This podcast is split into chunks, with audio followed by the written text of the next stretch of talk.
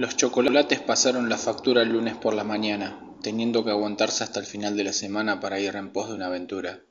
Canjeó algunas obras maestras por su amor nuevo. Un pequeño grupo libraba una batalla desigual contra aquel que solo tiene la facultad de destruir. Sus creaciones son fugaces, intentan tomar la esencia del fuego que yace fuera de su alcance. Con promesas vacías ha conseguido incautos que nutren sus huestes, sin darle importancia a las cosas pequeñas. De ahí su perdición, convertido en polvo al empezar la primavera que seca las lágrimas del desamor, contemplando una nueva partida comenzar. La costumbre se ha instalado para ser una pieza de la historia sin fin.